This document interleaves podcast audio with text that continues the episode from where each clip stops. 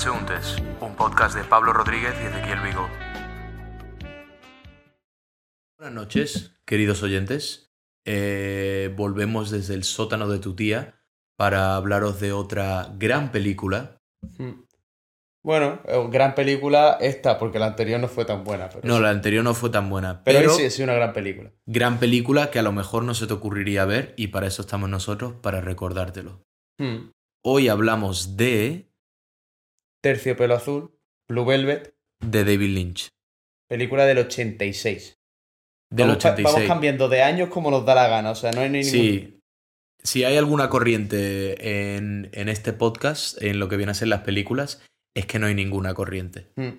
Sí, volviendo a lo de siempre, si da la coincidencia de que alguien nos esté escuchando y encima esa persona sea criptógrafo y ve algún patrón en el que estemos siguiendo que nos lo explique, porque no tenemos ni idea, o sea... es Somos el asesino en serie perfecto, al que nunca pillarían, porque no tenemos ningún patrón. Nuestra locura no tiene explicación. Y vamos a hablar un poco de esta No, para película. locura la de Lynch, pero... Que David Lynch sí que tiene una locura que no tiene explicación. Venga, antes de eso, eh, en una frase, ¿de qué va la película? ¿De qué trata? La película muestra de una manera muy bizarra lo que es, en mi opinión, la llegada a la madurez de un joven inocente. Yo creo que la película va, es un manual, o sea, es un video tutorial. Es lo que es que iba en cinta porque era los 86, de Ujú. cómo impresionar a tu suegro. O sea, de cómo ganarte el respeto de tu suegro. Esa otra No interpretación. sé, como este hombre es tan onírico y tan metafórico y tal, yo creo que el mensaje final de la película es ese. Pero bueno. Es que lo curioso de David Lynch, a mí lo que me gusta de David Lynch, es que tiene una forma mu- muy exótica de decir las cosas, muy rara de expresar las cosas, se nota en el guion, se nota cuando hablan los personajes, que dicen cosas que tú no dirías de esa forma, Sí, pero aún así se errático, es muy- entiende. Es muy errático la manera en la que se comporta. Es como si yo te escribo tu nombre y te lo pongo al revés. Y lo, y lo entiendes muy rápido. Pues igual, lo entiendes muy rápido, pero no eres capaz de explicar así de rápido por qué lo entiendes tan bien. Sí, ¿y de dónde ha salido eso? Te quedas un poquito ahí mirándolo como de lado, ¿no? Exacto. Sí, además. Yo no he visto muchas películas de David Lynch, pero había visto otra y tal, y esperaba como eso, una. una fumada o algo más loco, pero esta película simplemente tiene eso, esos toques surrealistas, supongo. Bueno, es que no- esta película no era muy surrealista tampoco, pero simplemente es eso. Personajes erráticos. Lo que tú has dicho que me ha gustado es lo de que no había un tipo de personaje claro, no podías an- analizar a ninguno de primeras. No había arquetipos. No había. Tú no podrías de esa película, excepto el bombero ese que sale. que no. Un No estamos haciendo spoiler con ese bombero porque simplemente es un personaje que yo creo que han puesto. No, no, Sale un es una no secuencia tiene- en la que sale un bombero saludando a alguien por la cara. Exacto, no no, ni Un se le podría llamar personaje. vecino. Pero aparte de eso, tú no serías capaz de decir un solo personaje de la película que puedas caracterizar como un tipo de personaje o que pertenezca a algún arquetipo. que- Mm. No serías capaz, porque No. todos son, todos rozan la normalidad, pero luego cuanto más conoces del, del personaje, más bizarro es. Sí, pero la rozan por fuera, o sea, eso no es palo gol, eso es más bien le da el larguero y se ha ido eso a córner, porque vamos, la Completamente. normalidad, yo qué sé, No, normales ninguno. A, a casa a cenar con la familia no podrías traerlo a ninguno de esos la personajes. normalidad les persigue, pero ellos son más rápidos, básicamente, o sea, una, una cosa... No, pero eh, con la película hace lo mismo. Mm, La película, cuando tú la empiezas, eh, parece el típico thriller mm. que te va a hacer pasarlo mal, de suspense, de a ver qué pasa ahora, o no, ahora está viniendo el de la pistola, no sé qué. Y te engaña David Lynch a creer que tú sabes qué tipo de película es esta. Y muy rápido te demuestra que no tienen ni puta idea de qué tipo de película es. Sí, no, ya llega un momento, luego tiene momentos más tranquilos en el que sí son más secuenciales o lineales y tal, pero hay como secuencias de la película que dice, bueno, a ver por dónde salimos ahora, supongo. Pierdes completa fe en tu capacidad de predecir qué De va a ocurrir en la película. Pero que también eso me gusta porque se supone que la película no es thriller, suspense, ¿no? Y a lo mejor es eso, no es una película canónica de ello, pero sí que te tiene en suspense porque estás en plan, a ver por dónde sale eso. A ver, suspense completo. Más Claro. que suspense, confusión. Claro, es confusión, tiene toques cómicos a veces en plan de decir esto de dónde ha salido. Y luego tiene escenas muy explícitas, o sea que es que una amalgama de, de géneros al final, pero... Yo además lo caracterizaría como... A ver, la violencia sexual es algo que, que se explora en muchísimas películas y es un tipo de violencia que hace sentir al público Muy incómodo. especialmente incómodo. Sí, sí. Pero es que encima David Lynch lo hace de forma que esa violencia sexual encima está asociada a algún tipo de fetiche que es bizarro, no lo siguiente. Sí, es demasiado sórdido y, y muy frío para presentarte algo tan. Eso, tan raro, tan. que te. No es que te erice la piel, pero que te quedas un poco incómodo. Se te mete ese, ese regustillo malo por dentro, ¿sabes? Te quedas como. como de haber chupado un limón ¿Qué acabo que estaba mustío. ¿Qué acabo de ver? Como cuando estás sacando a tu perro y le da un venazo y le pega un bocado a un mojón. Sí, Y te quedas así. sí. No has sido tú el que lo ha hecho. Pero no está bien, no está bien. No está bien. No está bien. Y sabes que no está bien. Mm. Algo te dice que no está bien. Y el instinto humano es nuestra herramienta más poderosa. Mm, Y el olfato. Y el, y el olfato. Bueno, Eh, ¿qué, qué iba a decir? También. mm, el tema principal de la película es tremendo. ¿Qué tema principal es para ti el de El la Blue, Blue Velvet. Ah, vale, pensaba que decías el tema en plan de, de temática. no, no. La banda sonora estaba muy bien. Y también la otra, la del pirata Sandman. Sí, no, no me acuerdo cómo iba. Mm. Eh, si no, la cantaríamos. Porque. Estamos Cantaría haciendo el podcast porque nos aburríamos, pero en realidad podríamos ser cantantes también. No, no, y lo que queramos. Yo, si te esfuerzas mucho en esta vida, puedes ser si- siempre lo que tú quieras. Pero a mí la, la película, como que lo que lo que más me chocaba era eso, como que al principio, a pesar de ese suspense, como que no toma, no tiene ese tono tan serio, simplemente parece como más el pueblo, ¿no? Parece un pueblo amigable, parece la gente más normal, parece como eso, más cotidiano. Y de repente desde la cotidianidad te llegan, te empiezan a meter por esos senderos y esas cosas tan raras. Bueno, es que eh, el Cold Open luego hablaremos de esto y tal y la trama de cómo se mete, pero en general me parece como que mete elementos no surrealistas, pero eso, cosas fuera de lo normal o que te deberían chocar mucho, con una manera tan cotidiana que te quedas en plan, bueno, pues supongo que esto es aquí normal. y ya Sí. y, y cuando ya te das Es una cuenta- manera muy, muy violenta de introducir elementos que chocan muchísimo. Sí. Sí, Es sí. como, es como tirarte al agua de cabeza. Agua David Lynch- fría. David Lynch no te prepara de ninguna forma psicológicamente para lo que está a punto de enseñarte. Simplemente te lo enseña. ¡Pum! Aquí lo tienes. ¿Cómo te sientes? ¿Necesitas terapia? Aquí estamos para hablar contigo. Y todo seguido, en una secuencia. Pero a mí, me, a mí me gusta, y una cosa que me gustaba de la película es lo rápido que crea la trama. Hmm. Prácticamente, eh, principio, sí. como se desarrollan los hechos, no vamos a entrar en nada específico para que vosotros podáis ver la película. Eh, a los 10 minutos de la película ya prácticamente está formada la trama. Bueno, en formada en- la en el sentido pero... de que sabes qué dirección hay algo que alguien quiere, hay intereses, hay conflicto, hay peligro y está todo montado muy rápido y al mismo tiempo de manera relativamente natural. Claro, en cinco minutos ya tienes como 20.000 preguntas que, bueno, algunas se responden, otras no, pero ya tienes como 20.000 alarmas dentro de tu cabeza diciendo, oye, ¿esto qué es? ¿Esto por qué ha salido aquí? No sé, todo, como que todo al principio parece importante, ¿verdad? Y por cada pregunta que te responden, te generan tres más. Ya. Sí, sí, te No relacionadas con la trama, simplemente con la metodología sí, cinematográfica de David Lynch. Te crecen enanos en la película, es un no para. Que es curioso, pero es único. Para mí, de los. Lo más importante de, de- de- de un director, aparte de hacer buen cine, que eso prácticamente es un requisito base, Mm. es tener tu marca, tu firma. Tú ves una peli de Tarantino y sabes que estás viendo una peli de Tarantino. Tú ves una película de Wes Anderson, ves la simetría y al momento sabes que estás viendo Wes Anderson. Mm. Tú ves a alguien metiéndose unas bragas en la boca y inmediatamente sabes que estás viendo David Lynch. Bueno, ya, al final, a ver. Bueno, mucho David Lynch, pero aquí en España también tenemos cine surrealista y bueno para para, pa para un tren, que ya veremos alguna película, supongo, pero sí. En futuros episodios, Claro, no os lo perdáis. Que, quien no conoce a Buñuel, a cualquier David Lynch de mierda le, le, le reza. No, eso hombre. sí, eso sí, tenemos que ver más películas españolas. Pero bueno, ya como vamos a hacer una vuelta al mundo en 80 días, Sí. pero en el cine, Un día veremos una película húngara y todo, yo que sé, algo a ver. también.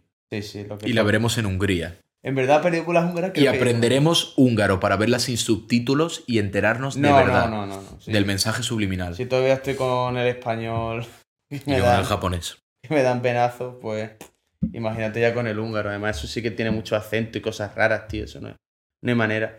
Pero a mí hay una cosa que también me ha gustado, me ha hecho mucha gracia. Bueno, esto bueno, no es spoiler, no es de la trama. Y es como el pueblo que tenía como.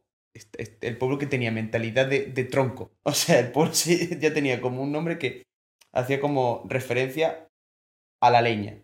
Pero es que luego todos los jingles de la radio o de la televisión o los anuncios eran en plan, aquí es un pueblo en el que se hace mucha carpintería. Nos encantan los, las, las tablas, nos encantan los troncos y yo en plan, bueno, Sí, es supongo que es como, relevante, pero es- no lo era, ¿no? es como si llamaras al pueblo Villa Madera.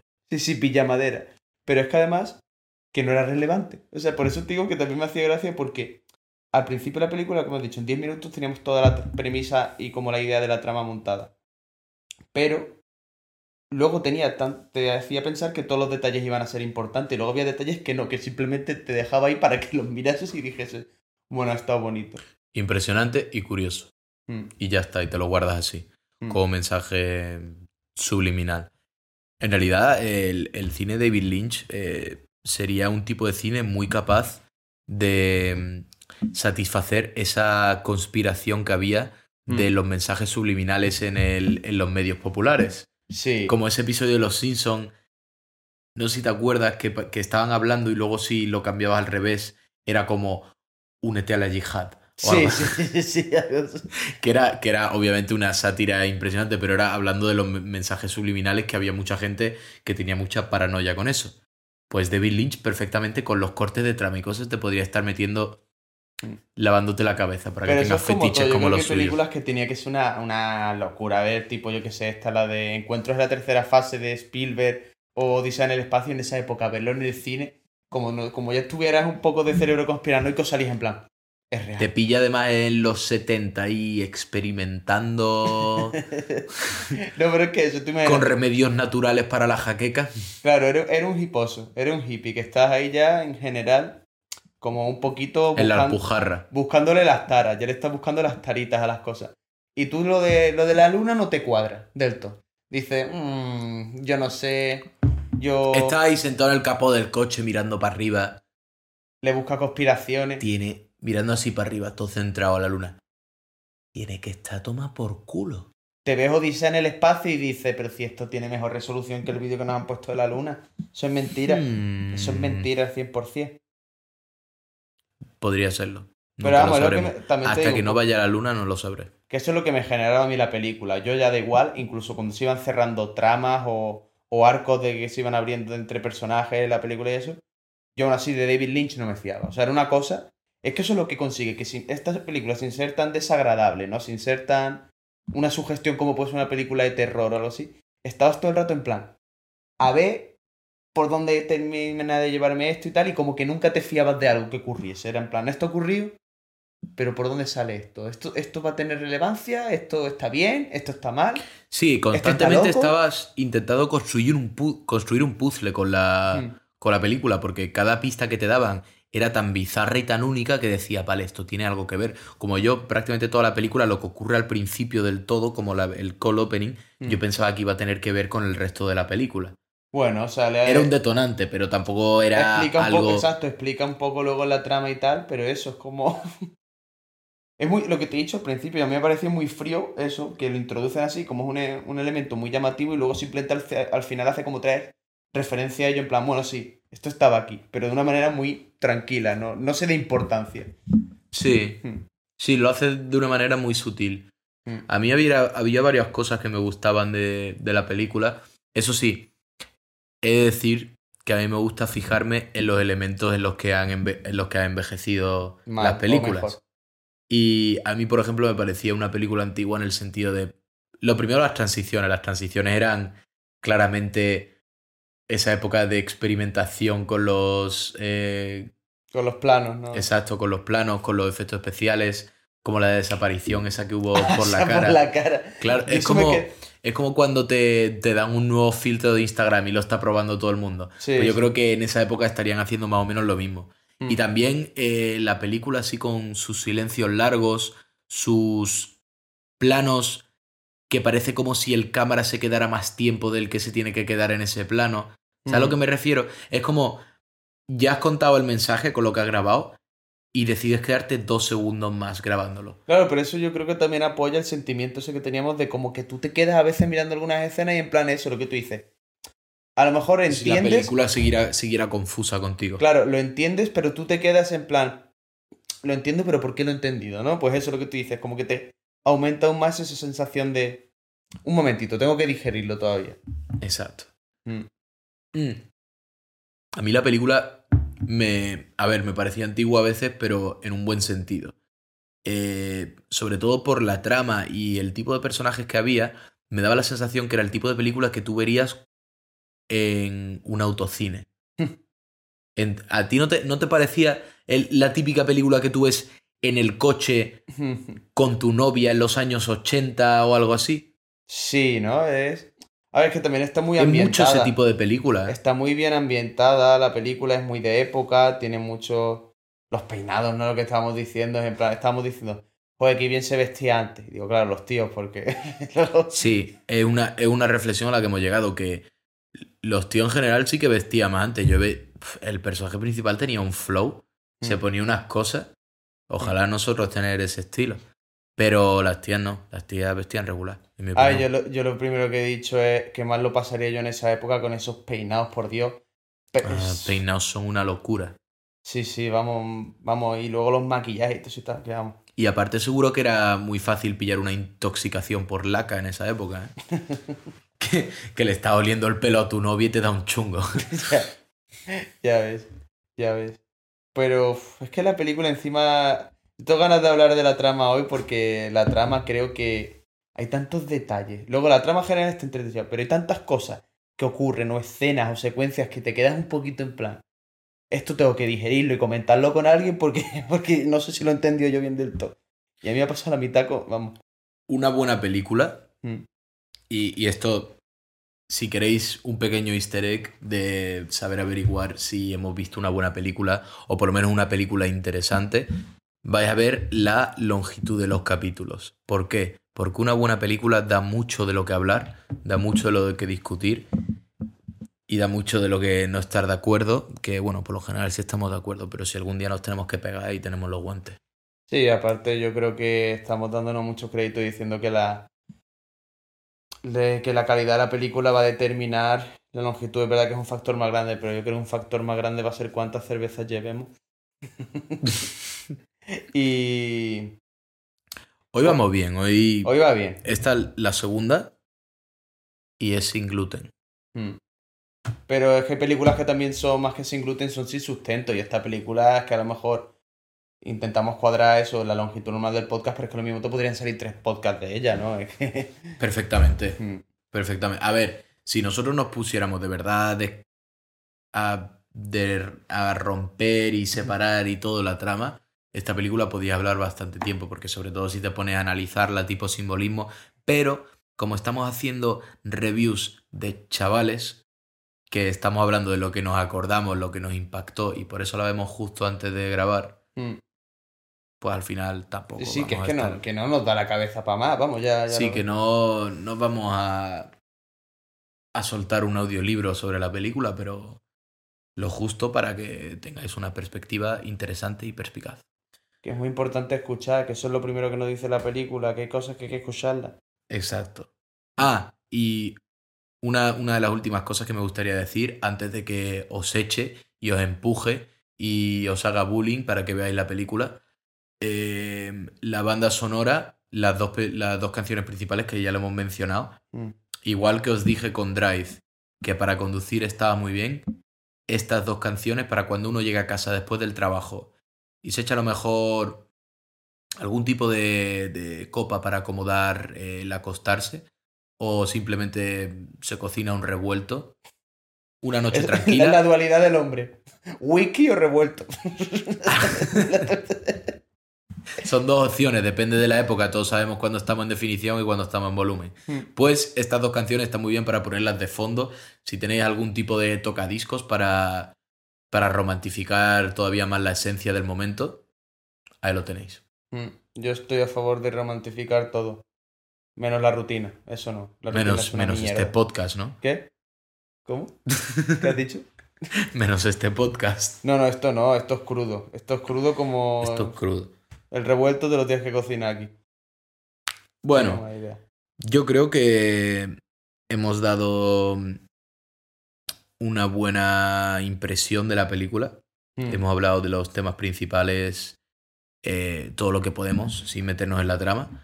Así que ahora eh, voy a ser vuestro suegro pesado y os voy a empujar a que vayáis a verla, ya que, bueno, y que os vayáis de aquí, eso es lo primero, porque vamos a empezar a hablar un poco más de la trama. Y, Y a coger el bisturí. Exacto, va a coger el bisturí, a separar las entrañas de la película. Así que muchas gracias a los que hayáis llegado hasta aquí. Espero veros de vuelta cuando hayáis visto la película, si es que la veis, si no, no nos volveremos a ver. Pero, aún así, muchas gracias por aguantarnos hasta aquí.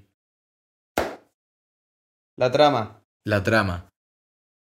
Para ti, ¿de qué es la trama en general? ¿A ti, ¿A ti qué te parecería que es el mensaje más importante de la trama? Eh...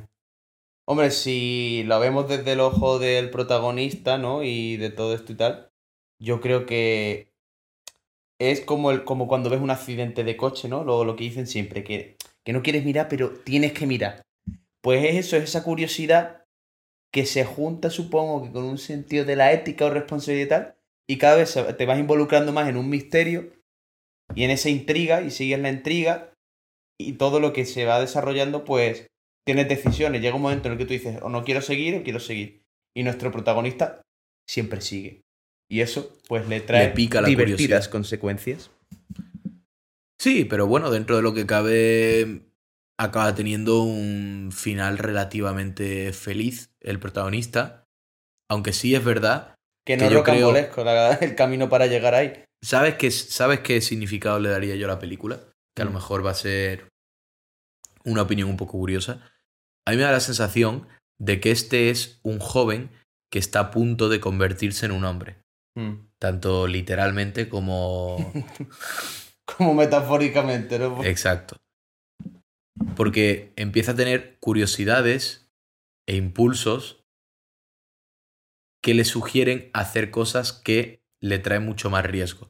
Pero a mí, al mismo tiempo, compaginado con ese riesgo, Mm.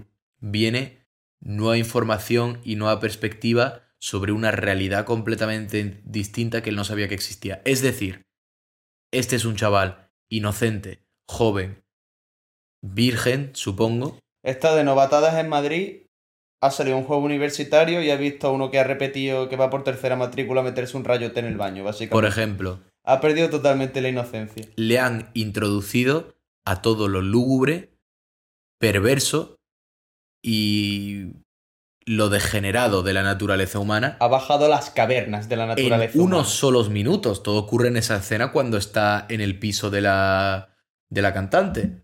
En dos minutos puede ocurrir toda la perversión que un hombre necesita en la vida. Exacto. En, en un, en- en un minuto te abren, te abren las puertas del purgatorio. Y ese hombre lo ve absolutamente todo. Lo ve la degeneración sexual, ve la violencia, ve la degeneración por las sustancias, ve la locura, Mm. lo ve todo. La y en un momento La maldad. su mundo, que era así, ahora es así.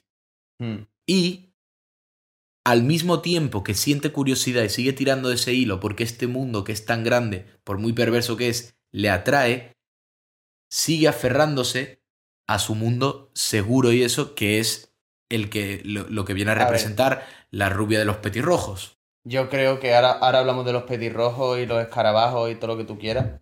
Pero yo creo que también este señor luego, bueno, reconducirá o no. Pero de primeras tampoco está tan aferrado a su mundo. Al principio es verdad que a lo mejor se queda un poco impactado, ¿no? Totalmente en shock, ¿no? Con, este, con esta expansión de, de su percepción del mundo.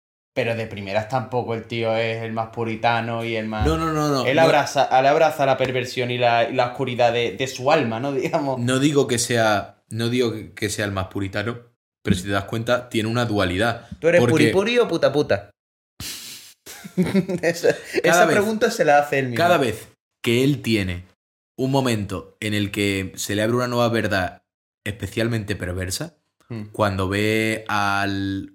Cuando pasa esa noche que le pegan una paliza, que pasa toda esa noche que va al prostíbulo con esta gente y todo. Mm. Cuando pasa la noche en el piso de la otra. Cada vez que Estamos, ha tenido. estamos yendo por el final de la trama, ¿no? Pero espera, termina eso y vamos Estamos a- yendo por todos lados, no vamos a ir secuencialmente por la trama. David Lynch, esto no es lineal. Exacto. Cada vez que le ocurre algo bastante tocho, bastante que le cambia su realidad, justo después, ¿qué hace? Con, ¿A quién es a la primera A- persona que ve? A, a la rubia con los ojos de colores. Exacto. Exacto, pero. ¿Por qué? ¿Por qué?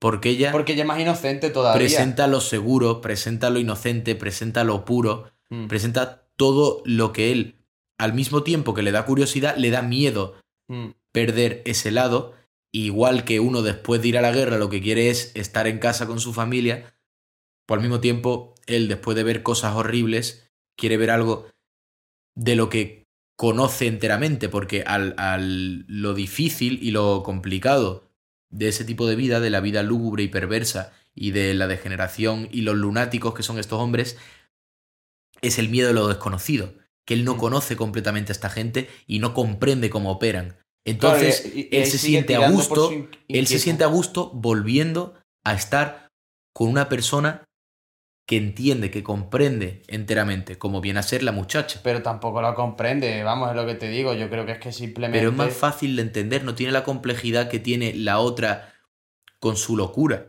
Claro, pero es lo que quiere al revés eso, es control ahí, no, no es tanto entendimiento, lo que quiere es control de la situación.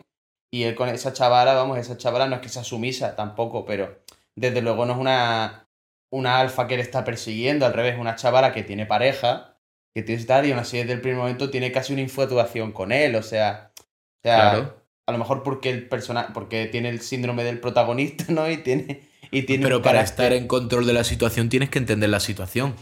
Sí, pero ella no la, pero ella no la entiende, ¿verdad? Pero él es amigable, él es eso y tal, y ella tiene como simplemente un- una ceguera con él, le parece que todo lo que hace está bien, sin desconociendo. Luego lo que pasa es que eso, a lo largo que avanza la trama, pues lo va conociendo y sí se va enamorando a lo mejor con motivo, porque ya ve que sus acciones Claro. son nobles. Pero de primera es, un amor- totalmente ciego. Es un amor juvenil, Mm. puro y simple. Sí, sí, sí. Simple. Es como si tú pasas mucho tiempo con una luz cegadora, te apetece estar a oscuras. Sí, total. Si pasas mucho tiempo con algo extremadamente complejo que se te escapa de tu entendimiento, quieres algo simple y fácil después. Y a eso quiero llegar, que en la película hay muchos contrastes y uno de los primeros contrastes que vemos Mm. es lo que rodea a, a la primera muchacha, a Sandy, Mm. y lo que rodea a Dorothy. Son dos mundos completamente opuestos y si te fijas en todos estos contrastes y en todos estos mundos distintos, el protagonista lo que hace habitualmente a lo largo de la película es saltar de un mundo a otro. Es Mm. como si pudiera viajar entre dimensiones. Sí. Porque los demás personajes en realidad no acaban involucrándose fuera de su círculo completamente No. con los del otro. Él es el único que va Claro, de hecho él irá y supongo que luego al final ya el detective que, que investiga la causa y tal, pero porque él lo incluye, en él, él como que es el nexo entre esos dos mundos. Si no, siempre estarían inconexos. Es el, la trama, lo que vemos es, es como sus pasos entre los dos mundos hace que el mundo perverso al final, pues, sucumba, porque le, le da, deja que entre la luz, ¿no? Si nos ponemos ya más, más metafóricos todavía. Pero. ¿cómo vamos a lo que empieza la película? Que a mí me parece la primera escena muy icónica, ¿no? Es muy Sí. clásica, al menos lo que yo opening, conocía de la película. Infarto. ¿Qué? Cold opening, infarto. sí, el infarto del padre. Y bueno, Que, a ver, sirve como detonante para que Jeffrey venga a la ciudad y encuentre la oreja. sí, es una Pero, para la pero trama. poco más sentido tiene en la trama, ¿sabes? Yo pensaba que iba a ser parte de algo más, como que Bueno, Luego el padre iba a formar parte de la trama o algo, pero literalmente lo único que era era un detonante. Pero es que eso es lo que van ocurriendo en las películas, sus coincidencias y la curiosidad de este señor pues le lleva a lugares y lo que le pasa es que luego paseando simplemente por su pueblo de vuelta con su padre y tal, va paseando por el campo un día y se encuentra una oreja medio roída por hormigas ahí cortada en medio del campo y dice pues voy a cogerla. Que vamos, que yo no sé, el tío, el tío este también a lo mejor es que en esa época no había Netflix con tantas series de asesinatos. Pero ese tío, para que de ese detective, no tiene ni puta idea. Va cogiendo todas las cosas, dejando huellas por todos lados. Coge una oreja, se encuentra una oreja y ni, y ni un papelito ni nada. La coge así con el dedo, la mete en una bolsa, se la mete en el bolsillo y dice: Pues para comisaría, con la oreja, que está Yo no sé tú, guapa". pero yo me encuentro una oreja humana en un descampado y probablemente haría como que no la he visto. Hmm. ¿Qué es eso? Si todavía si No fuera, de, necesito ese problema en mi si vida. fuera de cerdo, pues te pilla unas cuantas más y te hace una orejita así buena a la plancha, lo que claro, sea. de Pero, hacer algo. pero de humano, bro, ¿para qué quieres tú eso? Un bocado a ver si está bueno. Cartílago bueno. Como Arnie Hammer. No. No. No, pero es en, en- en esos diálogos al principio, en el que sigue pareciendo relativamente normal y predecible la trama, es cuando te das cuenta de la- las primeras em, como pruebas de que va a ser todo bastante bizarro. Sí. En cómo A ver, se desenvuelven los comida por hormigas en el personajes. primer eso es como decir, bueno, empezamos bien. Eso es lo que decía yo, como que te quedas en plan. Bueno, vale, supongo, pero todavía estás como. Ya han pasado dos cosas, estás yendo a la comisaría y tú no estás procesando la imagen de esa oreja llena de hormigas. ¿Sabes? Estás en plan, ¿por Pero es un call opening brutal, a mí me parece, Sí, porque sí. es una manera extremadamente rápida de introducir una trama. Hmm. ¡Pum! Oreja en un descampado, se la encuentra un chaval. Venga, a la policía De lleva. ahí tienes, de ahí tienes como a, a nivel de escritura es un evento perfecto para detonar prácticamente cualquier tipo de historia aparte de ahí. Hmm. Porque puedes dibujar cualquier, puedes dibujar miles de historias a partir de ese primer evento. Porque es un detonante que crea intriga y lo más importante, crea muchísimas preguntas. Y el límite de las preguntas que puede crear un evento en una película es la imaginación del que la está viendo. Pero y eso con- es lo que quieres hacer siempre. Con todo lo fantasiosa e ilógica que es la película, luego sí siguen como, como te presenta la trama y como ocurre la trama es una manera muy lógica. Luego, ¿qué le pasa? Pues conocido con el detective Williams, a- se entrevista, le explica lo de la oreja y tal, y quedan en ir hablando tal. Y luego, pues se vuelve, se vuelve a casa y entonces conoce a la bueno, conoce, ya la conocía, pero se encuentra a la hija de, de del detective que le dice, ¿eres tú el que se encontró la oreja? Y él le dice, pues sí. Y a partir de ahí empiezan a hablar y se conocen, o sea, se reconocen y empieza como su relación, ¿no? Claro, ese en realidad es Va el, rebotando, va el- ese en realidad es el toque mágico de, de la trama. Mm. Que los eventos se intercalan de una, de, una, de una manera que, que le viene muy bien a la trama, pero a ver, eso lo hacen muchísimas películas. Mm. Lo que pasa que eh, hay momentos en los que parece un pelín más forzado, pero lo hacen de manera tan constante que, Que ya no te lo planteas. que no lo ves mal, lo ves como.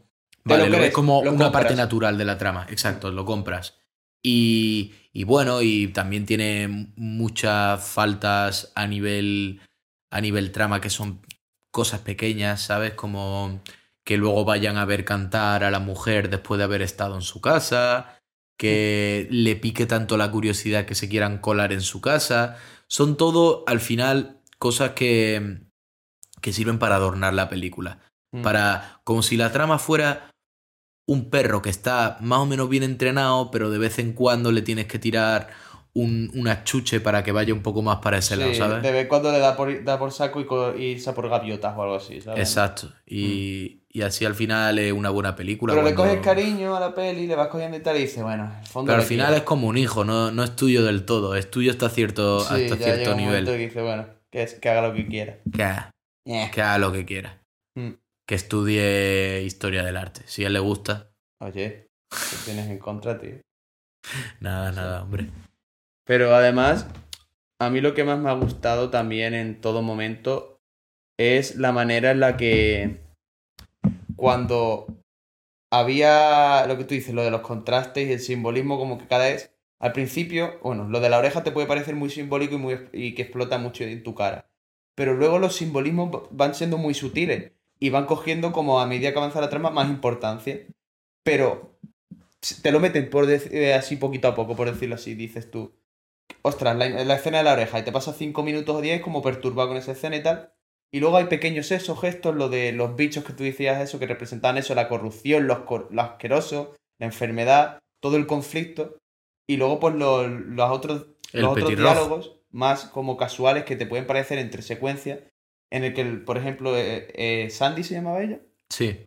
y él y el protagonista eh, Jeffrey pues hablan de cosas como más triviales, ¿no? Simplemente tienen una conversación distendida en, el que, en las que se conocen ellos mejor.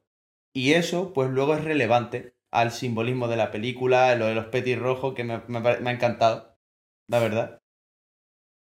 No, está bien. A ver, a- al final, eh, como yo he dicho, la Jeffrey toda la película está tiene la dualidad del mundo de los petirrojos y el mundo de los escarabajos Hmm, y al final triunfan los petirrojos, hmm. que lo encapsula de manera maestral el David Lynch con el petirrojo comiéndose un escarabajo. Sí, al final ese, ese es el último como simbolismo que es muy chulo. Pero también lo que a mí me parece guay es como que al final le da ese como final redondo, ¿no? Bonito, blanco, un final blanco, ¿no? En plan, Claro. no, es, no es oscuro, es- hay, hay luz en ese final. Pero justo antes ha pasado, vamos, ya es como el clímax de la bizarrada y de, y de lo Porque él ya, ya ha visto todo lo que tenía que ver, ha tenido todos los momentos de personaje que podía tener dentro de ese mundo. Ha tenido momentos en los que le han intimidado, ha tenido momentos en los que ha sentido angustia, ha tenido momentos en los que ha puesto el pie y, y ha querido luchar un poco, aunque en un mal Mm. momento, diría yo.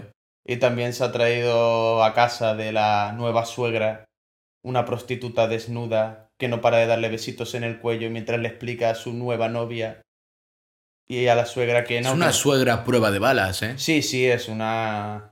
Nómbrame tú una suegra que, que, que aceptaría que tú traigas a una mujer desnuda a, a su casa. Bueno, a ver, también eh, supongo que podría normalizar.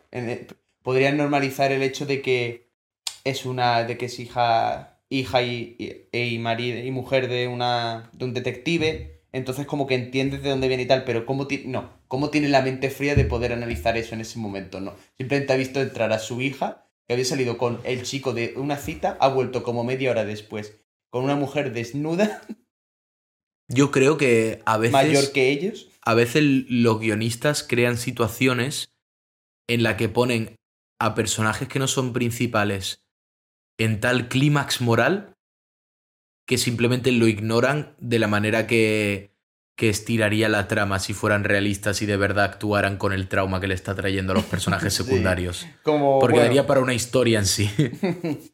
sí, pero vamos, es una cosa.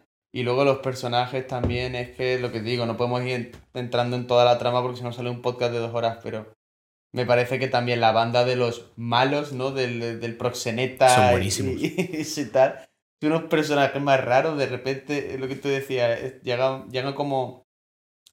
Anteriormente llegaban a la esto del proxeneta que habían cogido a Jeffrey, a la chica y esto en el coche y se lo habían llevado para que pudiera ver la, la prostituta a su hijo y ver que estaba bien y todo.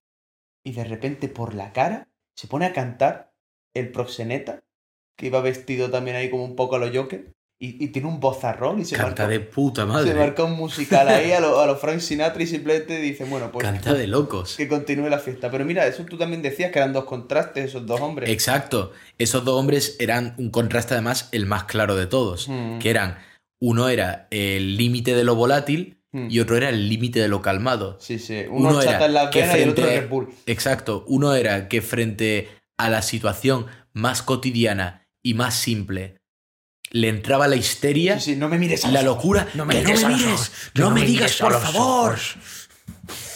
Y luego el otro está en plan. "Ah, y el bueno". otro, ante la situación más tensa, le pega al chaval. Mm, Pues sí, sí que hace lo que quiera. pues sí, le pego.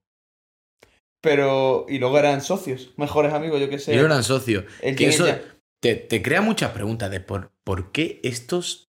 Además, sobre todo el, el calmado. Lo del por qué el lunático se junta con el otro lo entenderías, porque en el mundo del crimen todo el mundo querría a alguien que sea así calmado y Sí, tranquilo. a ver, Pero plan, ¿por qué el calmado y En el tranquilo momento en el lidia que con el otro? defines como lunático, tampoco creo que tengas mucho criterio al evaluar sus amistades, ¿no? En plan, un lunático no creo que se pueda poner muy exigente con sus círculos sociales. No, pero me refiero al, al, al otro, al el, el que está calmado. Sí, ¿Por qué se junta con ese? el dinero todo lo puede.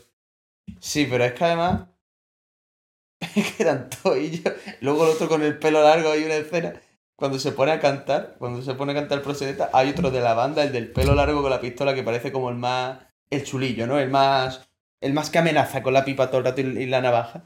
Se pone a bailar de fondo ahí como Que la navaja era así. ¿eh? La, la navaja era así. Mm.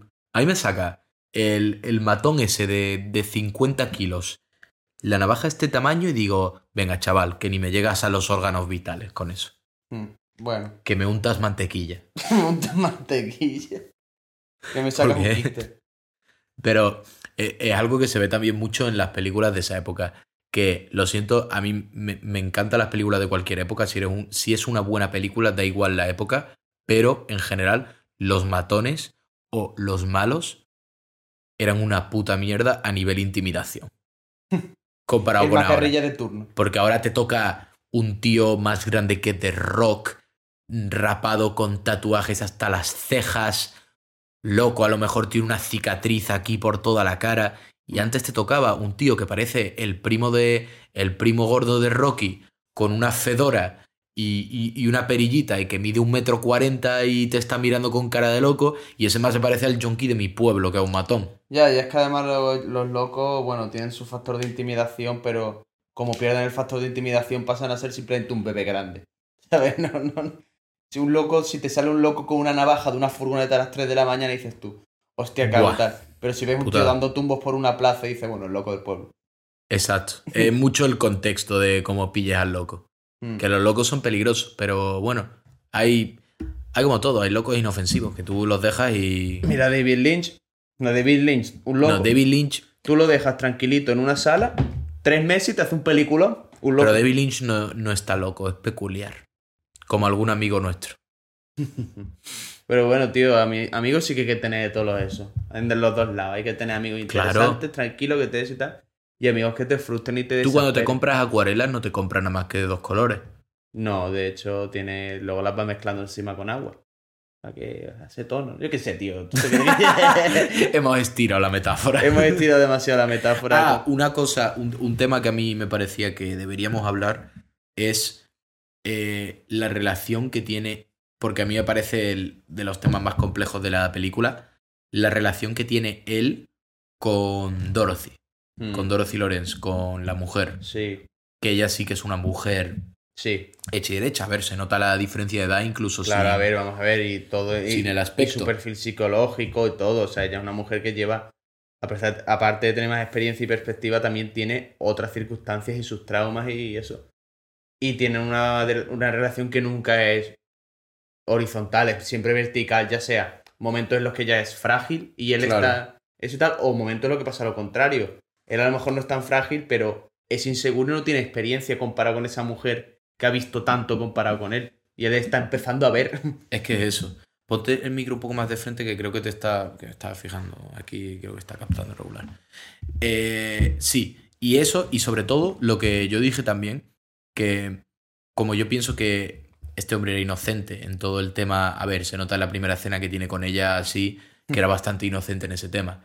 Y ellos no hablan prácticamente nada y lo que hablan no tiene ningún sentido. A ver, pero porque también está Es los pura- dos en pura histeria. Es pura infatuación y, y- y pura atracción ira- irascible, Mm. ¿sabes? Lo que tiene él con, con Sandy es un enamoramiento mucho más clásico, de instituto. A ver, también de puro, me porque es más gusta, natural. me trata es bien. orgánico. El otro también es la atracción de lo prohibido, ¿no? El otro, aparte de la atracción de lo prohibido, es la atracción de lo maduro en el sentido de que ella es una mujer con toda su sensualidad y todo, por no decir que la Sandy es completamente antimorbo en ese sentido, y él, como cualquier es hombre inocente... 2.0. ¿El qué? El graduado, la, la de Dustin Hoffman. Es eh, 2.0. así, así, él, al ver todo eso, pues su instinto simplemente le lleva a sentir una infatuación que no puede explicar y lo único que hace es perseguir como perro al hueso, como explica en esa escena, que dice, no sé por qué, pero a mí también me gustas. A la cama, ¿no? es lo que hay. Y me, parece, y, me parece que han hecho muy bien esa relación. Sí, está muy interesante. Y la confusión del chaval. Evoluciona los dos personajes y sobre todo eso, que al principio él se pierde, luego se deja perder y luego poco a poco se, se va dando cuenta de que no se puede dejar perder por ahí. Y al final, pues sí, lo endereza y hace lo correcto. Hace lo que no te cambien. Eso es lo que te decía yo al principio de la película. Como que es verdad que yo no estaba de acuerdo que, que al principio es que fuera inseguro, se dejara hallar, sino que al principio se deja simplemente como. se deja gustar, se deja pervertir por decirlo así. Pero luego él es consciente de esa perversión y el efecto que está teniendo en él y lo reconduce muy bien. Oye, el tío al final es una buena persona. Toma las riendas de su propio destino, como Morgan Freeman en Invictus. Ole. Venga, otra, otra referencia más película para eso. No, no, vamos, no vamos a tirarla, ¿no? Que si no nos la cargamos. la metáfora, la, la, metáfora a veces es como, es como una buena película, hay que saber dónde acabarla. Hay que saber dónde acabarla. O como un mal podcast. Porque si no acabas con nueve películas de Star Wars. Sobrando seis. Exacto. Pues bueno, espero que os haya gustado. Sí, yo creo que hasta aquí llegamos sin meternos en los tópicos y teorías más frikis y más intensos que asustarían a tu madre. Hmm. Así que bueno, una vez más, buena película. Buena película, esta sí. Yo esta, esta sí. Esta sí le pongo buena nota. Esta sí. De. De cerveza al gluten a sidra de manzana. Yo le daría un pacharán a esta película. Yo sí, un licor de hierbas. Un licor de hierbas después de comer. Es una buena película mm. y la recomendamos. Y creo que ha sido el detonante para que nosotros empecemos ahora un pequeño ciclo de David Lynch. Sí, porque eso yo, yo ya me había visto una hace poco también de David Lynch, ha coincidido tal, hemos dicho, venga, vamos Es un director curioso. a nosotros nos gusta y en nuestra pequeña lista privada que tenemos de películas que queremos ver, nos hemos dado cuenta que hay una cantidad abrumadora de películas de David Lynch. Así que, toca lo que toca. Bueno, gente, muchísimas gracias por venir hasta aquí. Y nos vemos la semana que viene. Cinéfilos transeúntes.